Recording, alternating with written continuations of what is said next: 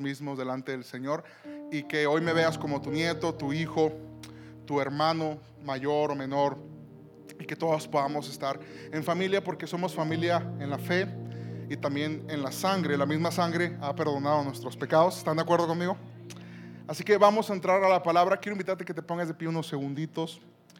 Nada más vamos a entrar a la palabra de Dios. ¿Cuántos están emocionados porque vamos a leer la Biblia? Ah, yo sé que estás tan acostumbrado a este libro en tu teléfono o físico porque de alguna manera tienes años quizá alrededor de las enseñanzas de, este libro y, ya es algo, algo común quizá, pero es un milagro lo que tenemos aquí. Di fuerte conmigo, mi Biblia es la voz de Dios escrita. O sea, si, captas conmigo que vamos a abrir la voz de Dios esta tarde, ¿sabes qué honor es ese? Yo no sé qué está haciendo allá afuera medio mundo en su domingo, pero tú y yo podemos realmente decir, vamos a oír la voz del creador del cosmos esta tarde. Qué honor.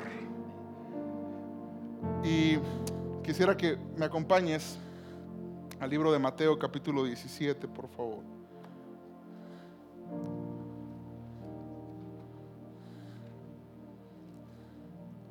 Mateo capítulo 17.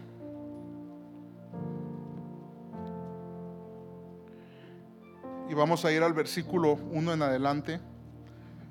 Mateo 17, 1.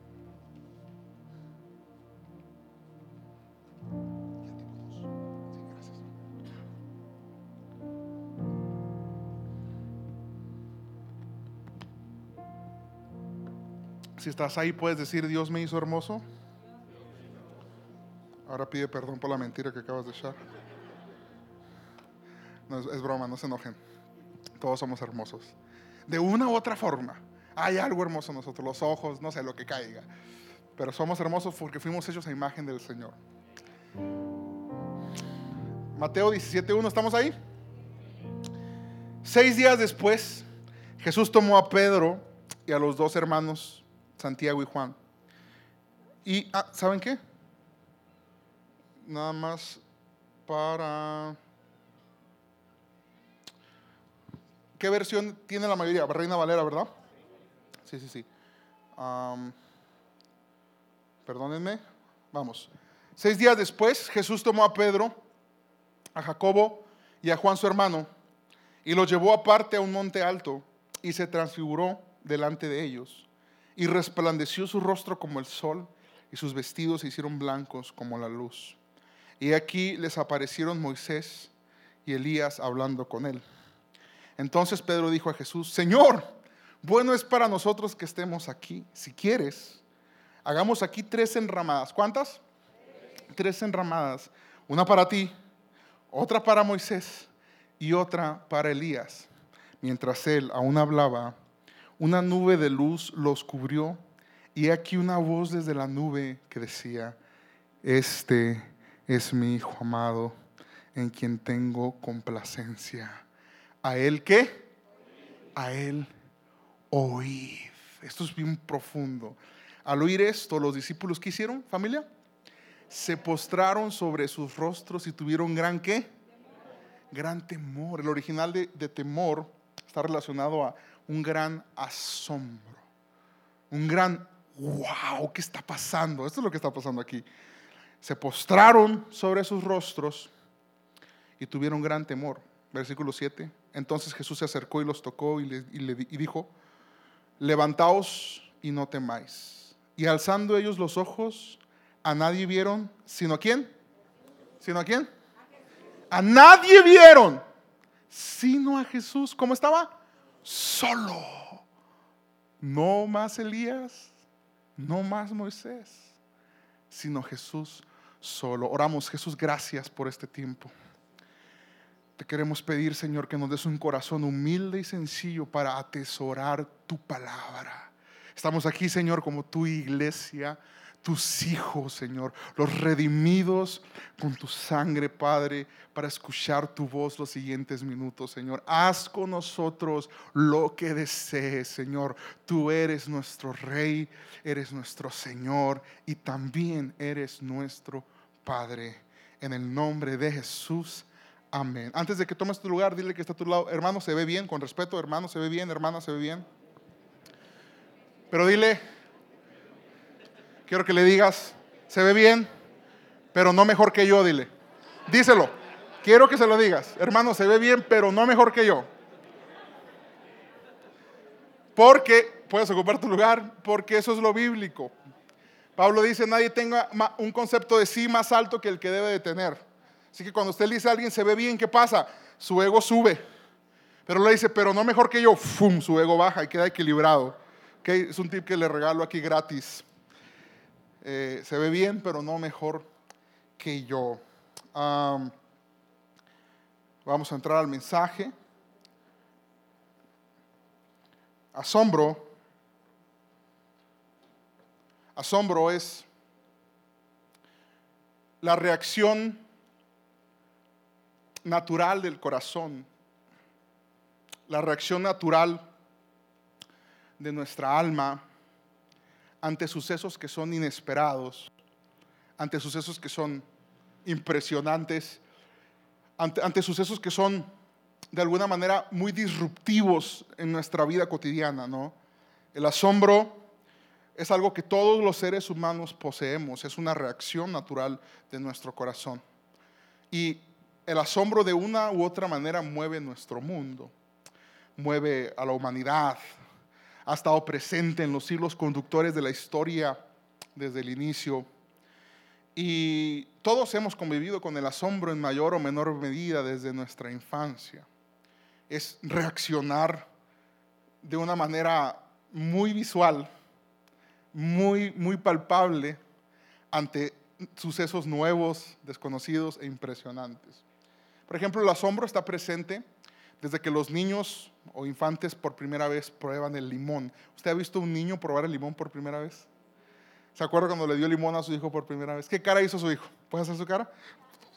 El del bebé, el bebé, si alguien le dio un poquito de limón, el bebé, aún sin poder este, verbalizar sus, sus expresiones, su cara denotaba o su cara nos daba a entender que había algo inesperado para el niño ahí. El asombro está presente desde que somos bebés. El asombro está, está presente cuando probamos una rica comida. Ah, yo no sé cuál es tu comida favorita, pero la primera vez que probaste un taco, no sé si quizá eras un niño, no lo sé, pero estoy seguro que, que, probamos esa sensación. Fue como, wow, a mí me gustan mucho las alitas. ¿Hay alguien aquí de mi team? Las wings. Amo las alitas. Y yo siempre que voy, ayer cenaba con el pastor, fuimos a comer alitas. Ah, y yo siempre que las pruebo, o sea, es como, ah, como qué rico, ¿no? ¿Qué, qué hacemos cuando probamos algo muy bueno, inesperado? A mí me ha tocado ir a lugares donde no espero nada y me sorprende la comida y es como, mmm, es como, queremos de alguna manera decir, wow, esto es increíble. Y esa es, es la expresión más común ante algo que es impresionante, decir, wow, ¿no? Probar esa comida. Ah, no sé si la primera vez que te enamoraste cuando eras un, chavito en la secundaria, en la primaria, que viste a la, a la Brittany entrar al salón. Y que, a lo mejor no lo dijiste por vergüenza, pero en tu mente fue, wow, qué bonita es ella, ¿no? O, chavas eh, vieron a un chavo entrar, al Brian, y wow, qué guapo está el chavo, ¿no? O sea, es, es este wow eh, eh, de alguna manera el hilo que está moviendo a la humanidad porque todos están persiguiendo asombro. El asombro está presente. Yo, yo soy, del soy de los 90, del 94. Yo recuerdo que cuando yo entré a la secundaria, había unos celulares, a ver si alguien es de, mis tiempos, unos celulares Nokia con lucecitas a un lado, ¿quién se acuerda? Muy poquitos, Dios, ya estoy viejo. Ah, eran, eran unos Nokia que no eran touch, tenían botones, pero al lado tenían lucecitas. Era lo último en tecnología. Yo recuerdo que el niño rico del salón, porque en cuanto salió ese teléfono, el niño rico lo compró ese día y al siguiente día llegó al salón, ¿no? Llegó con el Nokia y todos, ah, es un Nokia, pues ya hemos visto Nokias. Pero de repente, pero no es un Nokia normal, muchachos. ¡Pum! Prenden lucecitas al lado. ¡Wow! Todo así parecíamos. Todo el salón nos acercamos al celular. Uh, uh, parecíamos primitivos viendo las lucecitas del Nokia y fue asombroso. Ahora, el Nokia dejó de asombrar con el paso del tiempo. Ya hay iPhones, Android, no sé qué team eres tú. Pero muchas de las cosas que son asombrosas en su momento. ¿Cuántos recuerdan la chancla de mamá cuando eran niños? Yo sé que los más chavitos, yo sé que es una generación donde ya no reciben chanclazos, pero los que todavía somos de los 90 para atrás, eh, experimentamos lo que es una chancla a toda velocidad con una puntería perfecta. Eh, yo no sé si tenías 7 años, 8 años, cuando quebraste algo que tu mamá te dijo no andes corriendo y lo quebraste. En ese momento tu mamá nomás hizo, ¡fum! agarró la chancla, la lanzó a toda velocidad y tú la viste venir como, como beisbolista y dijiste, wow, mamá es rápida más veloz. De alguna u otra forma el asombro está ahí. Pero el ser humano tiene esta tendencia a que muchas de las cosas que asombran al principio, después empiezan a volver comunes. Dejas de decir wow ante estos sucesos. Ya ves un Nokia y no te sorprende. Ves, pruebas cierta comida, incluso a veces nomás la disfrutas, pero ya no, es asombrosa. Eh, dejas de que tu corazón empiece de alguna manera a tener fugas de asombro. Y pasa mucho también con la vida cristiana. Yo quiero contarte hoy la historia de Pedro. Pedro, aunque la mayoría quizá ubica, conoce, era, vamos a, a remontarnos al contexto histórico de Pedro. Él creció en una cultura judía. Y en el tiempo donde Pedro crece, no existía la televisión como ahora. Hoy, hoy ¿cuáles son los superhéroes de los niños? Spider-Man, Batman, eh, Capitán América, y con eso se divierten los, infantes. Son sus superhéroes, con juguetes de acción de ellos. Pero en el tiempo de, Pedro, cuando él era niño, no existían estos superhéroes, no existían estos cómics, no existía esta tecnología. Ellos tenían como superhéroes a los profetas del Antiguo Testamento, los niños judíos. Y Pedro, como todo niño israelita, creció escuchando historias de los hombres y mujeres de Dios del Antiguo Testamento, pero hay un hombre que ayer, de hecho, el pastor también lo comentaba sobre dos grandes hombres de, Israel. Yo considero que en Israel hay tres grandes hombres amados profundamente por los judíos, que es Abraham, David y Moisés. Pero de los tres considero que Moisés es el mayor de todos. Ahorita le explico por qué.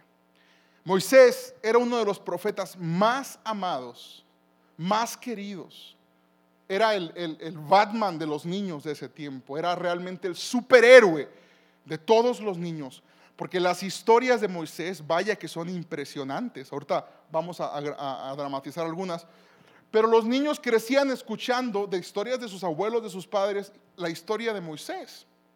Entonces ellos eh, crecían con esta idea, tanto fue así que cuando Jesús caminó entre nosotros, Moisés se convirtió en el enemigo de Jesús, aunque estaba muerto. O sea, como los israelitas usaron a Moisés para pelear con Jesús constantemente. Jesús hacía algo y ¿qué decían ellos? Eh, Moisés dijo esto. Entonces siempre Moisés salía en el tema de conversación como diciendo, Jesús no vengas a mover las cosas porque aquí somos fans de Moisés hasta la muerte y de la ley que Dios trajo por medio de él.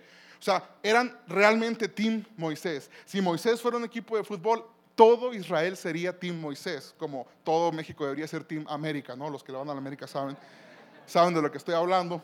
Era el mejor para todos ellos, el profeta más épico, el profeta más impresionante. Entonces, Pedro, imagínate un Pedro de siete años escuchando la historia de Moisés por primera vez. Si me pudiera ayudando mi, mi amigo que le había pedido un favor. Quiero, quiero hacer una escena ahorita. Yo te voy a hacer la señal exactamente, pero imagínate la abuelita. Mi hijo, siéntate aquí, Pedrito. Sí, abuelita, ¿qué pasa? Te quiero contar la historia de un hombre llamado Moisés. Y le empieza a narrar. Todavía no, yo te hago la señal, ¿vale? Gracias. Le empieza a narrar las plagas.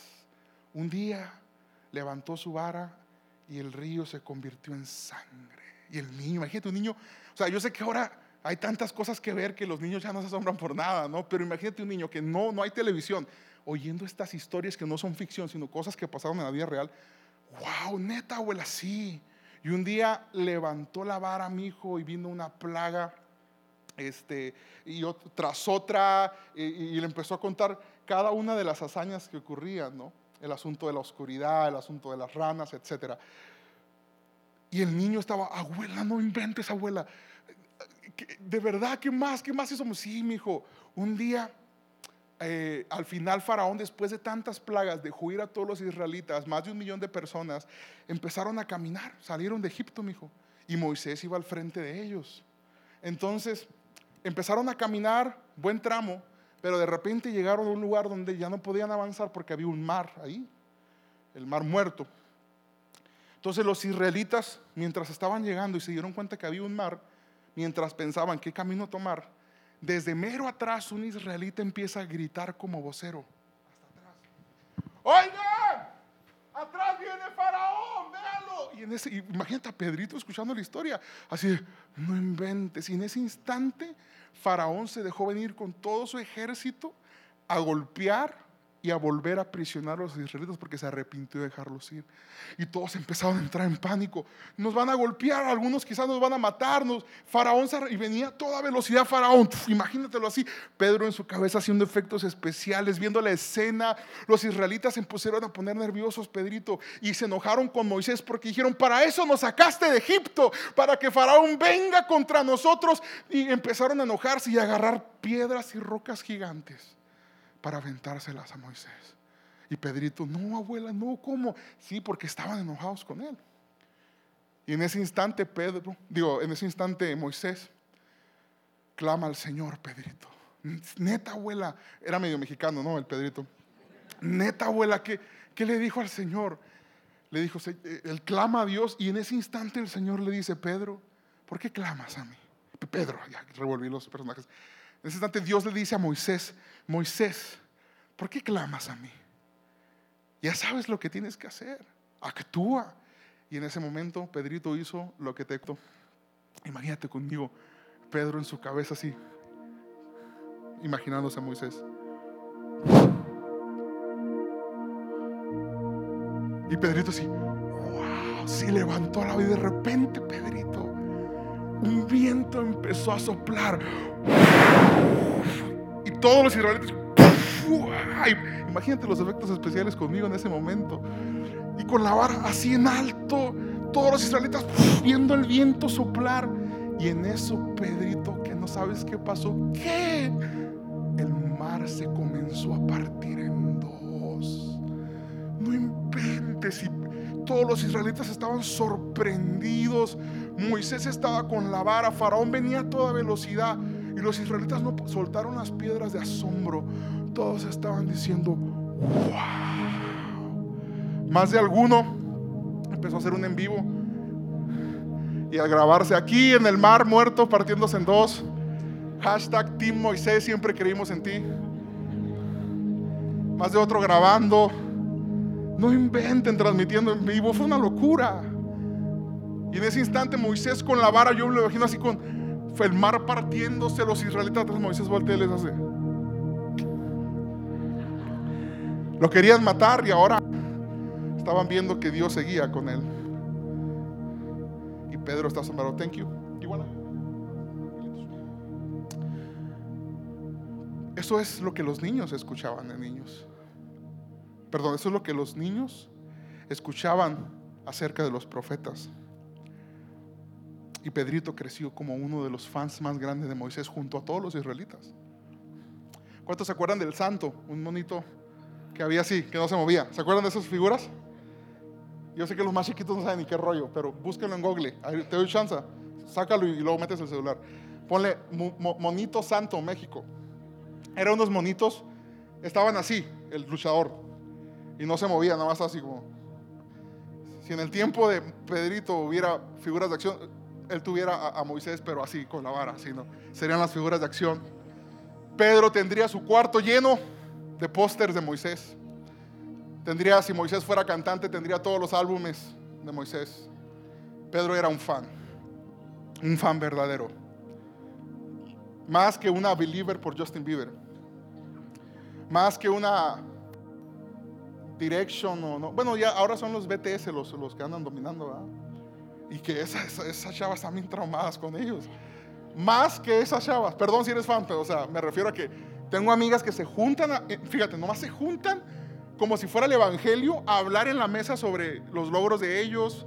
Es una cosa impresionante. mira, en los conciertos van al cine a verlos, aunque no es el concierto en vivo, van al cine a ver un concierto. O sea, es una cosa impresionante.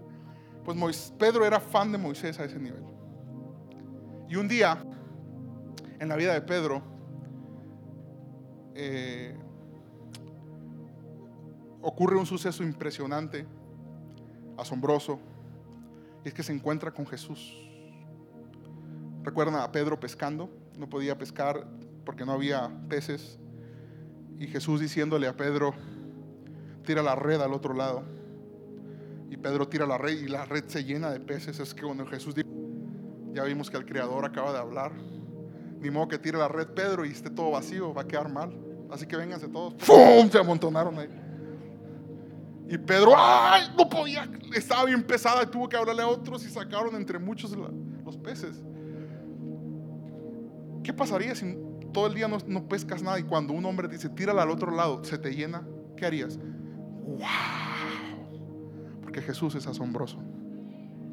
Porque no hay algo ni, ni alguien que pueda generar tanto asombro como Él. ¿Sabes qué tan asombroso? La gente lo miraba y decía, wow, nunca ha hablado un hombre como este. Era asombro tras asombro. Y Pedro se asombró con Jesús como tú y yo el día que lo conocimos.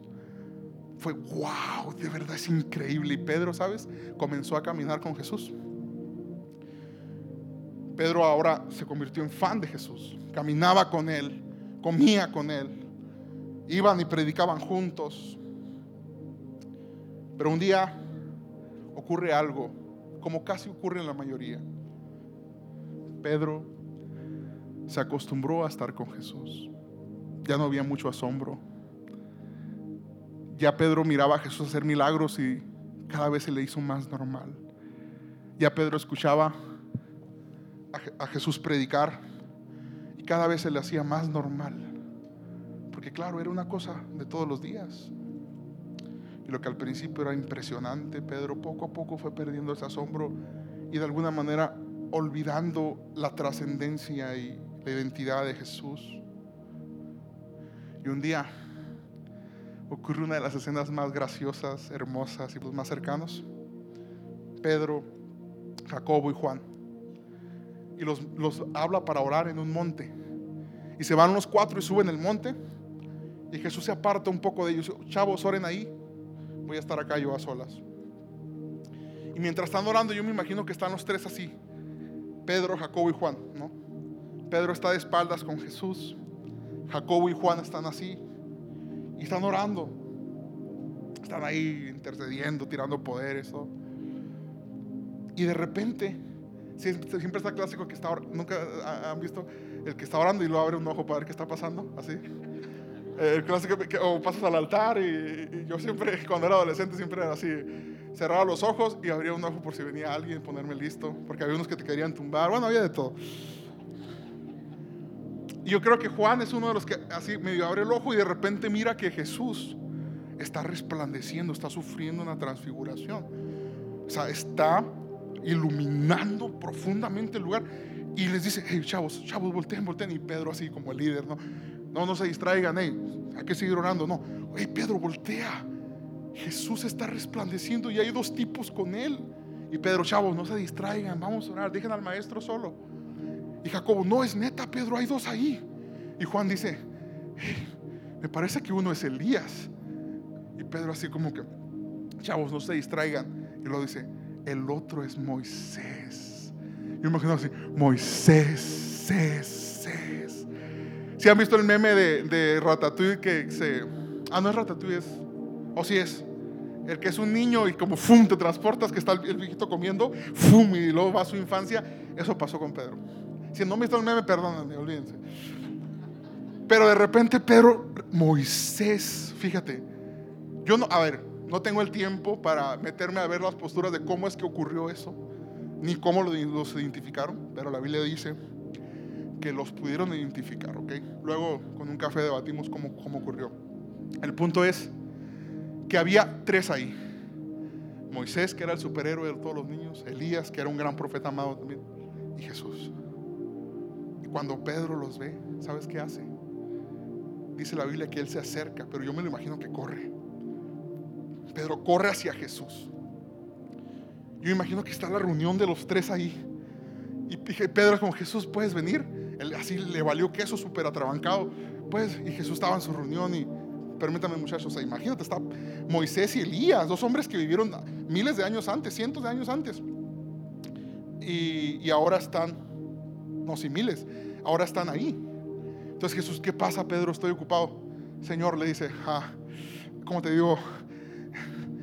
Gracias por invitarnos. Ah, eh, o sea, te estoy parafraseando lo que acabamos de leer. O sea, qué bueno que estamos aquí. Y Jesús, sí, sí, Pedro, ya dime qué necesitas. Ah, no te voy a sentir mal, pero te quiero decir algo. Jesús, la neta, desde morro, desde chavo, ah, yo soy bien fan de Moisés. Ya vi que me autografía la túnica, por favor, te tengo que. O sea, y Pedro hace algo que me llama mucho la atención. Se ofrece a trabajar. Ojo con esto, iglesia, no es, no es un dato menor se ofrece a trabajar voluntariamente, se ofrece para construir tres casas de campaña. ¿Sabes por qué? Porque cuando un corazón está atrapado por el asombro, nadie te tiene que pedir que hagas nada. Tú lo haces voluntariamente. O a ti te obligan a ir a comer gorditas. O a ti te obligan a ver Los Vengadores o cual sea tu tipo de película favorita. A mí me gusta Breaking Bad, es mi serie favorita. Nadie me obliga a verla. Nadie te obliga a ver a tu equipo favorito jugar fútbol. Lo haces y tú prendes la televisión. ¿Sabes qué está haciendo Pedro? Se está ofreciendo a trabajar y desgastarse las manos para construir tres casas de campaña. ¿Sabes por qué? Porque él está súper enamorado de una u otra forma de estos hombres de Dios Y parece una propuesta inocente, ¿no? Señor, yo te construyo tres casas. Mira, una para ti, para que veas. Otra para Moisés y otra para Elías. Mira, los tres contentos. Parece una propuesta inocente. Pero es una de las propuestas más peligrosas que vas a leer en los evangelios. ¿Cómo, Leonel? ¿Qué hizo de malo? Esto es lo malo. O sea, fíjate, si no fuera una propuesta totalmente peligrosa, el padre no tuviera que haber interrumpido esa reunión. Ahora, imagínate conmigo por un momento, ¿no? está en el trono, están los ángeles, y de repente se escucha en el cielo que Pedro está diciendo, Jesús, una para ti, otra para Moisés, y en ese momento, todos ángeles, tengo que bajar a la tierra. ¿Cómo? ¿Por qué? ¿Qué pasa? Este cabezón de Pedro acaba de hacer algo que la regó tremendamente y tengo que interrumpirlo. Si no interrumpo a Pedro, todos cuando lean el Nuevo Testamento en el futuro van a pensar que esa propuesta es buena y no lo es. Esa propuesta no es buena. Así que, permítame un momento. Y en una nube, mientras Jesús está, mientras Pedro está proponiéndole a Jesús, tres enramadas, una para ti, otra para Moisés allí. Baja una nube estruendosa y en ese instante cuando baja la nube y Pedro está dando su propuesta, ¡pum! Cae al piso de rodillas, temblando, porque algo glorioso llega al lugar. Y la voz de Dios dice, te voy a parafrasear, Pedro, y Pedro temblando, ¿qué pasa? ¿Qué, está, está pasando? Mira, Moisés y Elías son mis siervos. Ellos fueron instrumentos. Pero quiero que sepas una cosa, Pedro. No se te olvide. Este, hablando de Jesús, este es mi Hijo amado. Escúchalo a Él, Pedro asómbrate por Él, Pedro. Si te vas a desgastar en esta vida haciendo enramadas, hazlas por Él. Porque ni, Moisés ni Elías van a morir por tus pecados. Escucha esto. Ellos eran siervos de Dios, pero no eran Dios. Jesús es Dios. Y en ese momento Pedro pudo recordar y saber cómo perdí el asombro ante semejante belleza y estaba temblando asombrado. Y la voz le dijo, este es mi hijo amado. En él me complazco, escúchalo a él, Pedro. No necesitas a Moisés y Elías, solo lo necesitas a él. Y Pedro en ese instante estaba tan lleno de miedo. Me encanta que dice que Jesús, así como su, su su presencia te puede hacer caer de rodillas, su presencia te levanta y toca sus hombros y se levántense, no tengan miedo. Y en ese momento Pedro levanta la vista y lo que está viendo es la razón del Evangelio, es la razón de nuestras vidas. Es al final el propósito de la humanidad. A nadie vieron sino a Jesús solo. Estamos aquí familia. Estamos aquí en la tierra para ver a Cristo Jesús. Y para amarlo de tal manera, asombrarnos por Él de tal manera que vamos a construir una casa de campaña, una enramada, toda nuestra vida, solo para que Él habite en ella. Mira, por un momento podemos olvidar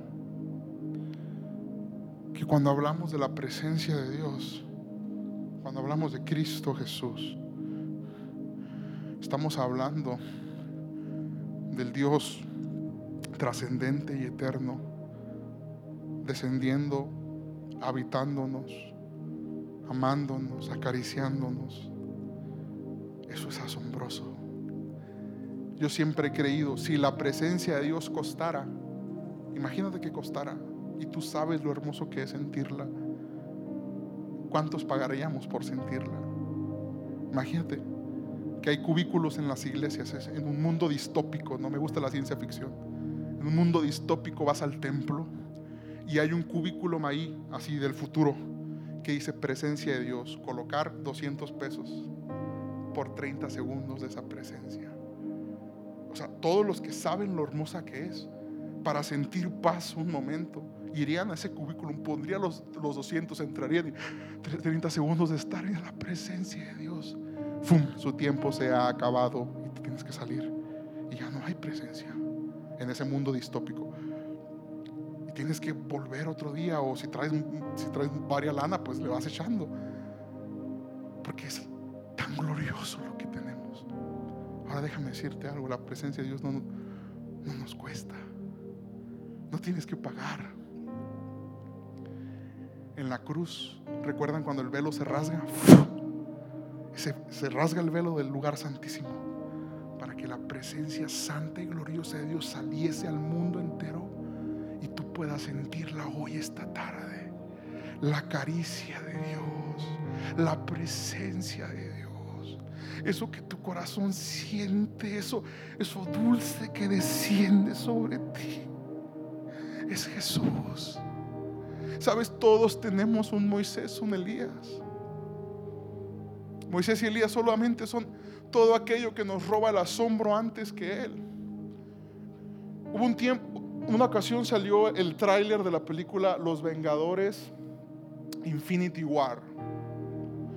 Y por el que no sepa, le explico rápido. Es una película de superhéroes.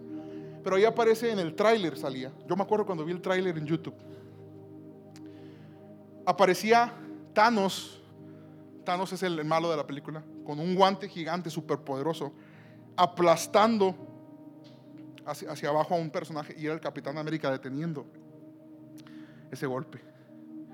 Yo me acuerdo ver en el tráiler al Capitán América así, ¡ay, Thanos! ¡Ah! Yo estaba así en, el cuarto, ¡wow! Impactado de esa escena, dije, épico. Así como cuando ves a Messi meter un gol, así épico, ¡wow! Asombro. Pero en ese momento reflexioné y le dije al Señor, no dejes que me asombre por ver es un tráiler sin antes asombrarme, abriendo mis escrituras leyendo tu voz. No, no respondas, ¿hace cuánto no te asombras? ¿Hace cuánto no dices, wow, leyendo tu Biblia? No, no respondas, solo pregúntate a tu interior. ¿Hace cuánto no, no abres Mateo, Efesios, Corintios y dejas que esa, esa palabra trascendente y gloriosa impacte tu asombro? ¿Hace cuánto? Quizás nos hemos acostumbrado a caminar con Jesús como Pedro lo hizo. Y necesitamos ser interrumpidos por la voz de Dios que nos recuerda quién es Jesús. Pedro y Moisés son buenos, pero ninguno de ellos murió por mis pecados. Pedro y Moisés son buenos, pero ninguno de ellos son Dios. Jesús sí. ¿Sabes? Todos tenemos un Moisés y un Elías. Moisés, no voy a tener tiempo de desarrollar, pero Moisés representa todo lo que es la ley, un sistema muy legalista en la iglesia. Obras, obras, creernos merecedores de todo eso es Moisés. Elías representa la parte sobrenatural. Hay, hay, hay cristianos que lo único que quieren es más unción, más poder, más dones. Y ahí está su asombro. Pero no se asombran por Jesús, se asombran por los dones. Hay otros que se asombran solamente por lo dogmático, el legalismo, o ahí está su deleite, pero no por Jesús. Moisés y Elías representan cualquier cosa que nos robe el asombro antes que Él. Y hay que aprender a sacrificar a Moisés y Elías. Porque al final, lo único que necesitamos para ser plenos es levantar nuestra mirada y ver solo a Jesús. Él es suficiente. Él es suficiente. Él es la plenitud. Él es la paz. Él es el amor. Él es la gracia. Todo está en Él. Como dice Colosenses, fuimos creados por medio de Él y, y para Él. Como dicen los americanos, everything is about Jesus. Todo se trata de Jesús. Pero hay que reconocer a nuestros Moisés y nuestros Elías que te está robando el asombro más que él. Que no, no es malo, o sea, Moisés y Elías no son malos, son buenos, pero tienen un lugar en nuestra vida, no pueden ocupar el lugar. No puedes decir, voy a construir tres enramadas, una para Dios, otra enramada la voy a construir, no sé, para un sueño, para una persona, para mi novio, para mi esposa. Aunque hay que amar y servir, la enramada tipifica aquello a lo que vas a dedicar tu vida supremamente. Y solamente uno merece eso. Solamente uno merece tu mayor esfuerzo. Solamente uno merece, mira, un día, un día, no sé cuántos años tienes, pero un día vamos a estar en el futuro, algunos de nosotros viejos, ancianos, no lo sé. No hay algo más hermoso que voltear al pasado y ver que desgastaste tu vida por, el, por la belleza por la misión, por el reino de Dios.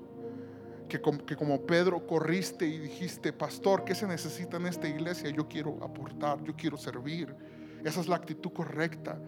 Yo, yo estoy en contra de siempre tener que estar a los chavos, me dedico a la juventud. Y yo veo puros chavos aquí esta tarde. Ah, créasela, créasela, créasela. Siempre es así, jóvenes, hay que orar. Jóvenes, hay que evangelizar jóvenes, jóvenes, y hay que estarlos jalando, arrastrando, que, que se mueva.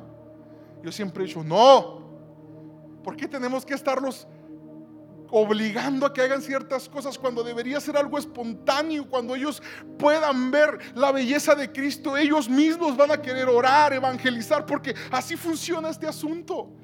Yo venía en la mañana hablando con unos hermanos, decía, es que necesitamos aprender a saborear a Jesús en voz alta, necesitamos aprender a deleitarnos tanto en Él, a asombrarnos tanto por Él, que como Pedro correremos y le diremos al Señor, aquí estoy, aquí están mis manos, este 2023, Dios, aquí está mi, mira, mi, economía, sea poca o sea mucho, aquí está. Mis, talentos, sean pocos o sean muchos, aquí está. Dios, yo quiero construir una gran enramada para que todo Querétaro pueda conocerte. Que no vengan a mí y vean tres enramadas y se confundan. No, Dios, no habrá un Elías ni un Moisés en la enramada. Solo tú, porque solo tú eres digno. Tú eres el Cordero que quita el pecado del mundo. Tú eres el Dios infinito, alfa y omega, principio y fin. Nada puede competir contigo. Este es mi Hijo amado. A Él escuchen. Estén atentos a su voz. Abran las escrituras. Vean qué es lo que nos manda hacer. A veces nos complicamos la vida. Dios, ¿cuál es tu voluntad? Dios te dice, ya te la puse ahí. No, no, Dios, dímela. Quiero que, que en un sueño baje un arcángel y me diga qué es lo que tengo que hacer. Dios, eh, pues ya bajé yo misma a decirte qué es lo que tienes que hacer. Ámame por sobre todas las cosas y ama a tu prójimo como a ti mismo. Ese es el resumen de la ley y los profetas. Todo está acá.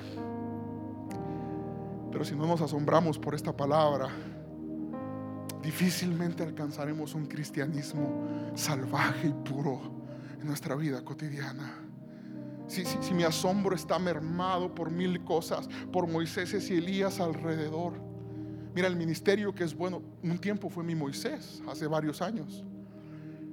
Llegó un momento en mi vida donde estaba tan metido en el ministerio, viajando cada semana, donde se había convertido en mi Moisés. ¡Wow, Dios! Mira, wow, mira lo que estás haciendo a través de este ministerio.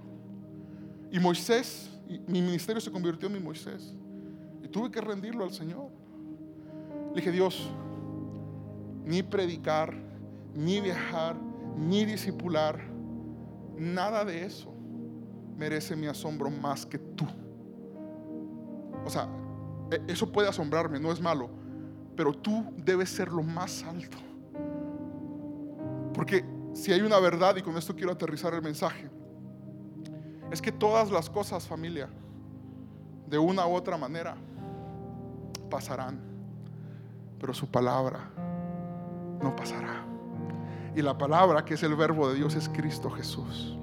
Y no hay una fuente inagotable de asombro más que Él.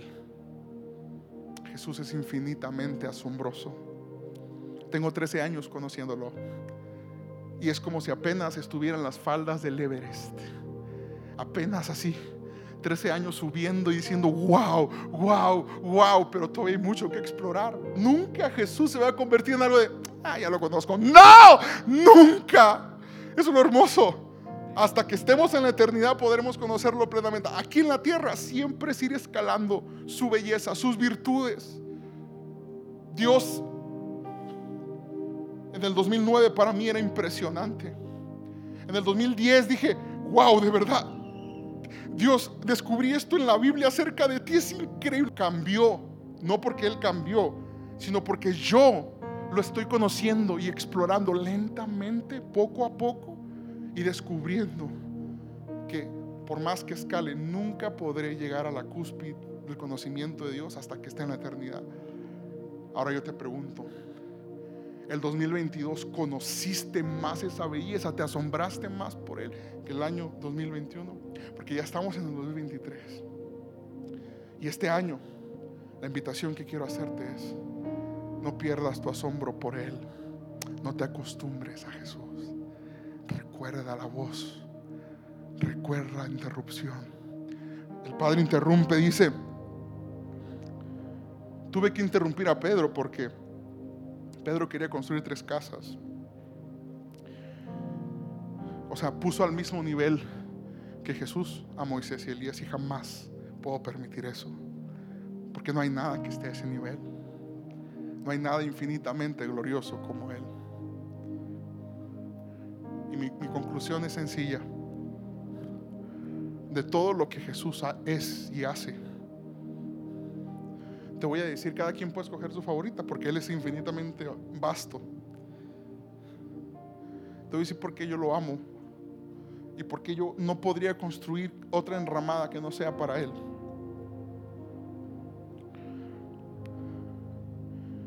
Porque Moisés y Elías, cuando nacieron en esta tierra, ellos ascendieron. ¿Estás de acuerdo conmigo que no existes y ahora existes? Eso es ascenso.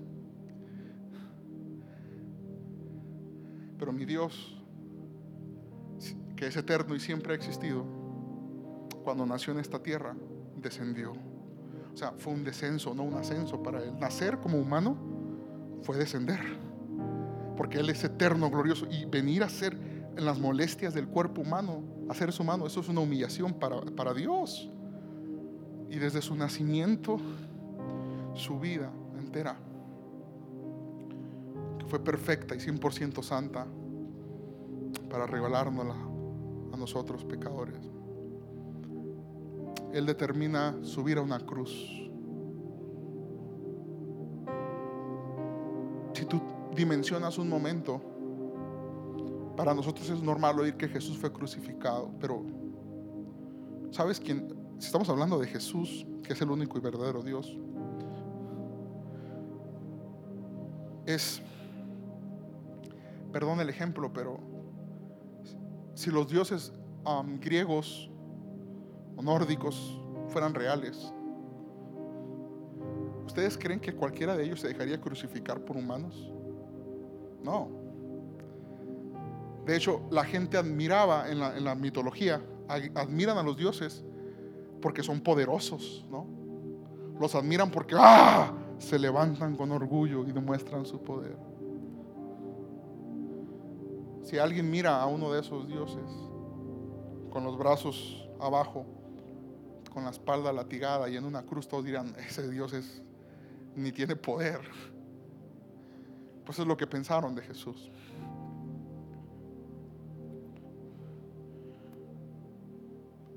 El que dijo sea la luz y fue. El que creó la galaxia. Ahora está siendo latigado en la espalda voluntariamente. Su cabeza está recibiendo una corona de espinas ¿Y sabes por qué? Porque todo ese castigo lo merecíamos nosotros.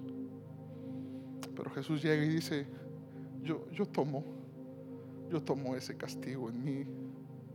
En el Getsemaní hay una oración profunda donde Él dice, Padre, si hay otra forma de salvarlos, dime cómo, pero si no, bueno, lo estoy parafraseando, eh, si es necesario, si puedes pasar de mí esta copa, hazlo, si no, que se haga tu voluntad. Parafraseado es, Dios, si hay otra manera de salvarlos, evítame el beber la copa de tu ira. Porque el miedo de Jesús no era tanto los látigos, sino sentir la ira de Dios por el pecado sobre él que merecíamos nosotros. Jesús se ofrece y sube. Y en esa cruz desfigurado los eruditos concluyen que su cuerpo no podía reconocerse era carne colgando de los huesos prácticamente en muchas partes de su cuerpo. Su rostro era irreconocible. Y yo pienso en el Leonel de 15 años antes de Jesús, grosero, rebelde con mis padres, en adicciones de adolescente, ¿no? Yo merezco ser desfigurado así por toda mi ofensa en contra de Dios. Pero Él lo hizo en mi lugar y en esa cruz, cuando está desfigurado, los romanos se burlan de él. ¿Qué harías si te golpean todo un día y luego te crucifican y aparte se ríen de ti? ¿Qué harías? Lo único que desearías es la muerte quizá de esa gente. Dios maldice a estos hombres que me han... Mira lo que me hicieron, ¿no? Así humanamente. Pero luego veo a Jesús cuando está ahí apenas quizá puede hablar. Y dice una de las palabras más hermosas Dice, Padre, sé que, que ellos merecen el castigo. Sé que Leonel Jiménez merece el castigo, merece tu ira. Pero perdónalos. Perdónalos, no saben lo que hacen. Sus corazones están ciegos ante la belleza de tu realidad, ante tu gloria. Perdónalos. Ese perdónalos nos incluye a todos nosotros. Y en esa cruz no había un Dios débil, había un amor fuerte, el más fuerte de todos. El poder de esa cruz nos persiguió a todos. A mí me alcanzó un 14 de noviembre del 2009. Mañana en el servicio voy a hablar un poco más de esto, pero quiero cerrar. No importa qué tantos sueños y ambiciones tengas,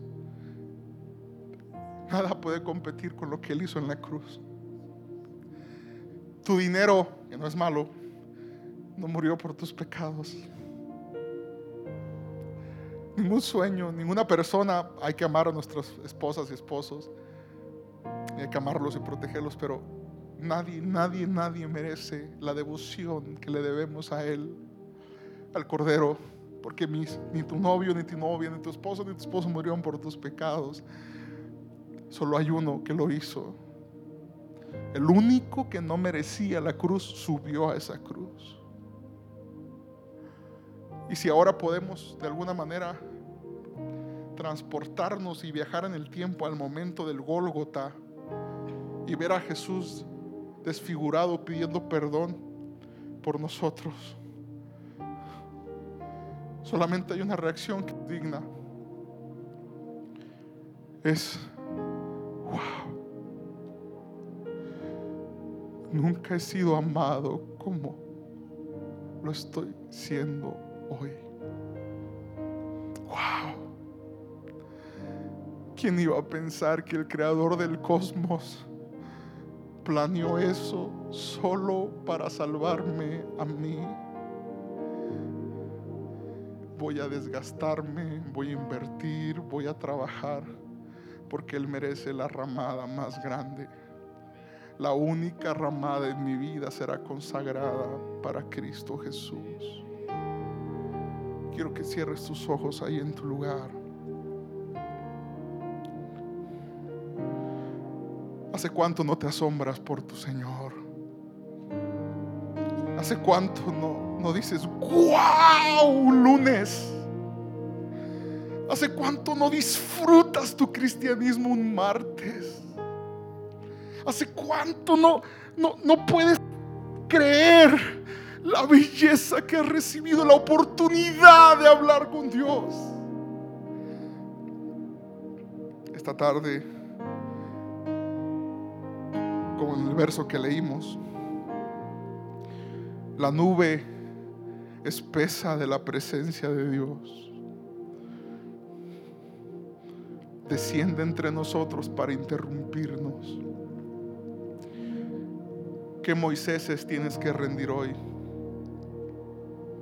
¿Qué Elías debe rendir? No lo sé. Pero dile al Señor, Señor, asómbrame. Sin miedo, díselo ahí en tu corazón, asómbrame. Asómbrame tú que eres infinitamente asombroso, sorpréndeme. No dejes que mi corazón, Señor, se ahogue en la rutina y la monotonía. No dejes, Señor, que me acostumbre a tu belleza. Interrumpe mi vida para poder alzar mis ojos y verte con claridad solo a ti. Mi alma anhela verte, mi alma desea contemplarte, solo a ti, a Jesús solo, porque eres suficiente Dios. No hay algo más hermoso que tú, no hay algo más impresionante que tú, no hay algo más dulce que tú, no hay algo más justo que tú. Asómbranos, Señor, mientras cantamos lo que gusten cantar. Asómbranos, Señor, esta tarde. Espíritu Santo, abre los ojos de nuestro entendimiento para ver unos momentos tu belleza, tu profundidad. Queremos, Señor, hoy rendirnos. Tú no eres un Nokia con lucecitas. Tú no eres un platillo de comida. Tú no eres un equipo de fútbol. Tú eres el Dios eterno que un día descendió para llevarnos de vuelta a casa. Esos brazos que se abrieron en la cruz siguen abiertos hasta el día de hoy. Alguien puede experimentar. Alguien puede experimentar. de tu santidad. Espíritu Santo. Mi espíritu se alegra en tu majestad. Alguien puede decirle, Te adoro a ti, puedes decirle te adoro a ti. El Señor está entre nosotros. Alguien puede, puede empezar a sentir esa presencia gloriosa. Alguien puede empezar a decir, wow, ¿qué es esto? ¿Qué es esta paz? ¿Qué es este gozo que estoy sintiendo? Es Él, la fuente inagotable de asombro. Te adoro.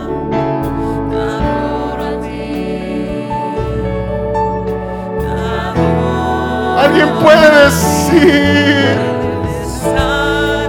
delante de ti, postrado ante ti, mi Dios. Aquí están mis manos. Aquí está mi tiempo. Aquí está mi vida entera. Enramadas, solo hay una. Aquí estoy. Vamos, vamos, vamos, vamos. Dile, al estar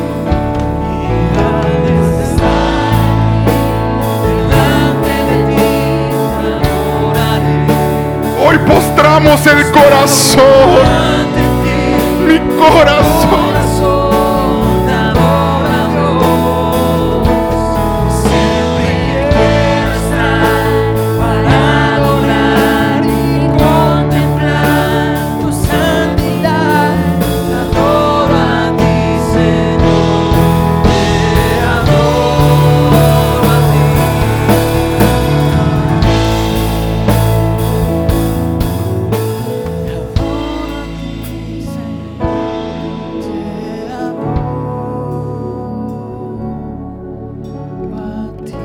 Levantando tu mano derecha, poniéndote de pie.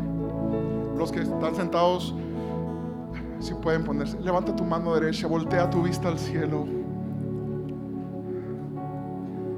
Dile al Señor, Señor, este 2023, asómbranos. Que nuestro corazón esté enfocado en ti, en tu misión. Señor, que la enramada que estamos construyendo sea exclusiva para ti. Somos piedras vivas, somos tu iglesia. No hay nada, Señor, que sea más glorioso y asombroso que tú. En el nombre de Jesús. Amén. Los amo, iglesia. Dios los bendiga.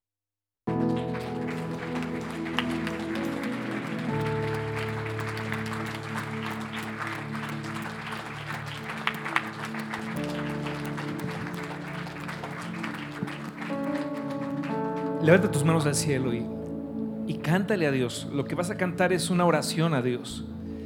Y dile, al estar en la presencia de tu santidad, el Dios Santo Todopoderoso del que hoy, hoy hemos escuchado, el Dios que siendo Rey del universo se hizo hombre, se despojó mismo y se hizo hombre. y habitó entre nosotros y, y siendo hombre se hizo siervo y estando en la condición de siervo se humilló hasta la muerte y muerte de cruz, el rey de toda la gloria y la creación del que hoy has escuchado. En esa presencia estás. Dile al Señor al estar en la presencia.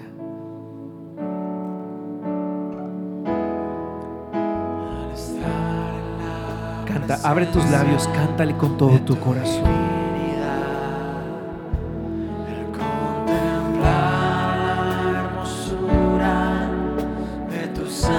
Dios está escuchándote ahora, lo que tú le cantas.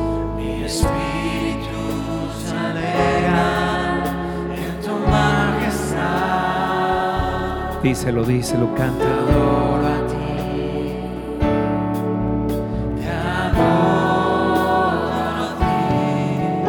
Cuando veo la grandeza de tu dulce amor y compruebo la pureza de tu corazón,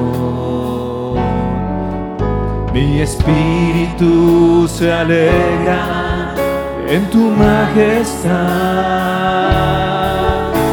Te adoro a ti te adoro. Ahora con todas tus fuerzas, dile a Jesús.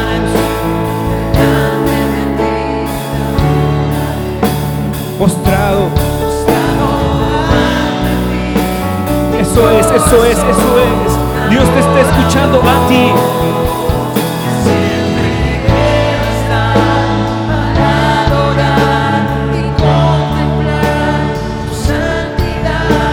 quiero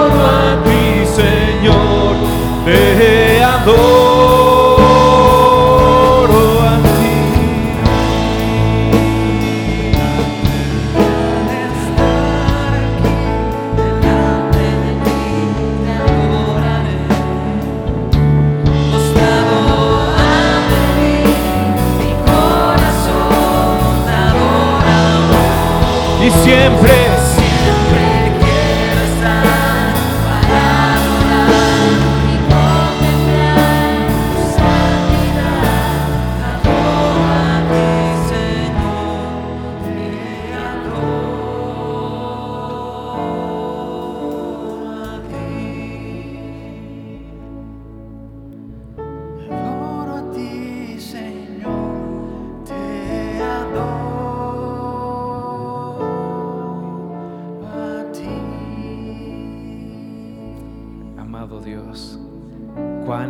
eres tú.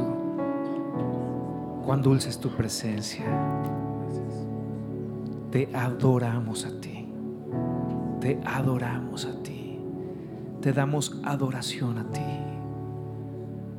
Gracias, Señor.